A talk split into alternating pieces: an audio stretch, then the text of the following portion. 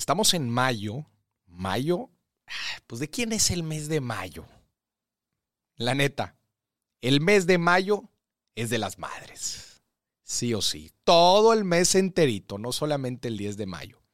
Y bueno, como aquí hablamos de finanzas y dinero, claramente tenemos que hablar de cinco lecciones financieras que nos dejan nuestras madres. Híjole. No sé si te has puesto a reflexionar, pero lo que nos enseñan nuestras madres de finanzas es muchísimo, aun y cuando no sea una educación deliberada. Aunque ellas no se den cuenta que quizás nos están educando sobre el dinero, la verdad es que todo el tiempo lo hacen. Y aquí justamente quiero puntualizar cinco cosas que a mí me parecen de lo más interesante y que, bueno, por lo menos me lo, me lo inculcaron a mí. La primera lección es desde luego el saber priorizar nuestros gastos. Nuestras madres tienen un, conocimiento total de cuáles son las necesidades del hogar. No estoy diciendo que nuestros padres no, pero por ejemplo, eh, a mí, en, mi, casa, pues mi papá trabajaba ¿no? Y mi mamá se quedaba en la casa a cuidarnos a, todos nosotros, ¿no?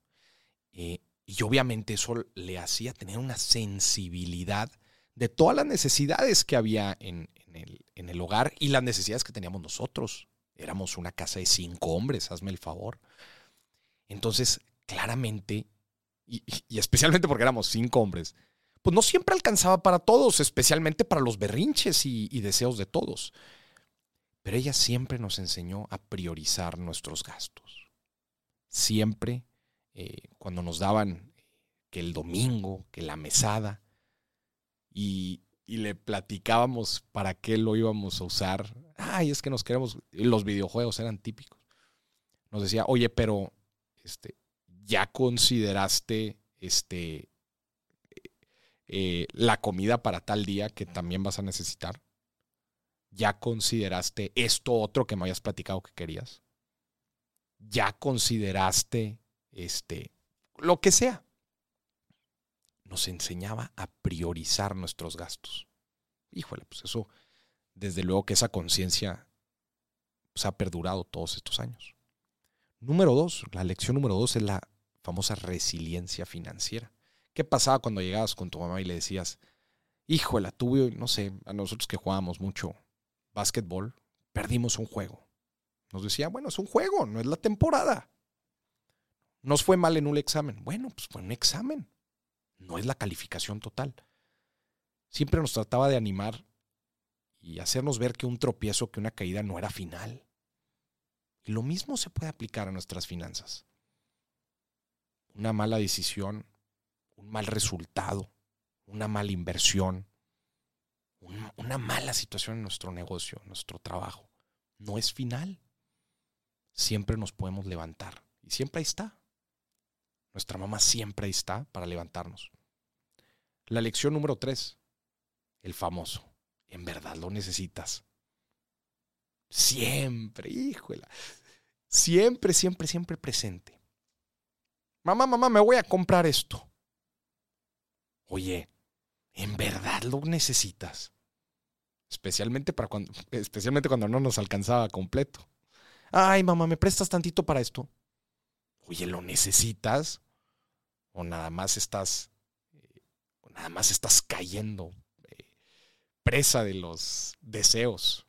Pues es que cuando estamos chicos no, y, no terminamos de, de tener nuestra conciencia eh, de sabernos administrar y de saber tomar buenas decisiones con nuestro dinero, todo se nos hace fácil y creemos que todo nos alcanza.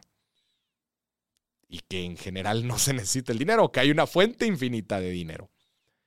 Pero claro, siempre tiene que estar ahí nuestra madre para ayudarnos.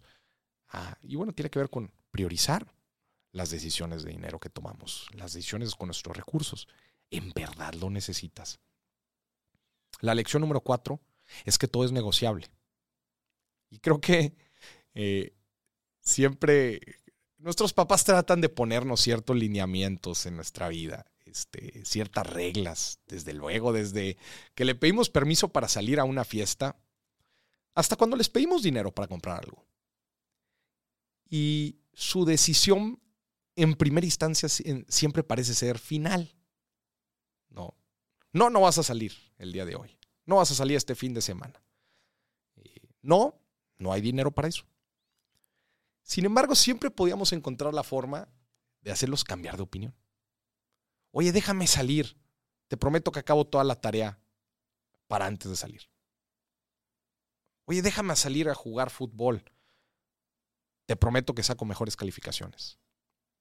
Oye, cómpramelo. Voy a trabajar para ganármelo. Todo esto era, era parte de esta negociación que teníamos siempre con nuestra madre. Y es una, eh, es una interacción que dura muchísimo tiempo. Y eso, eh, si lo vemos ya en la vida profesional, pues muchas veces creemos que todo es tan cuadrado y que las decisiones son de sí y no. No nos damos cuenta que podemos negociar, negociar con todos, negociar cuando con, un proveedor, negociar con un cliente, negociar con nuestro jefe. Todo es negociable.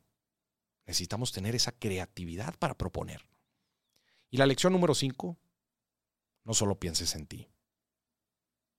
es fácil caer en nuestras, en, nuestro egoísmo, en nuestras metas, de lo que quiero lograr, de aquello que me quiero comprar, de a dónde quiero ir y de todas tus decisiones personales. Pero siempre estaba ahí nuestra mamá para decirnos, oye, ¿ya le compartiste a Pedrito? ¿Ya le compartiste a Juanito? Acuérdate de ver por los demás también. Sí, es importante crecer nosotros, crecer los nuestros, pero que nunca se nos olvide también hacer crecer a los demás. Porque si crecen los demás, crecemos nosotros. Estas son cinco lecciones que me dejó mi madre.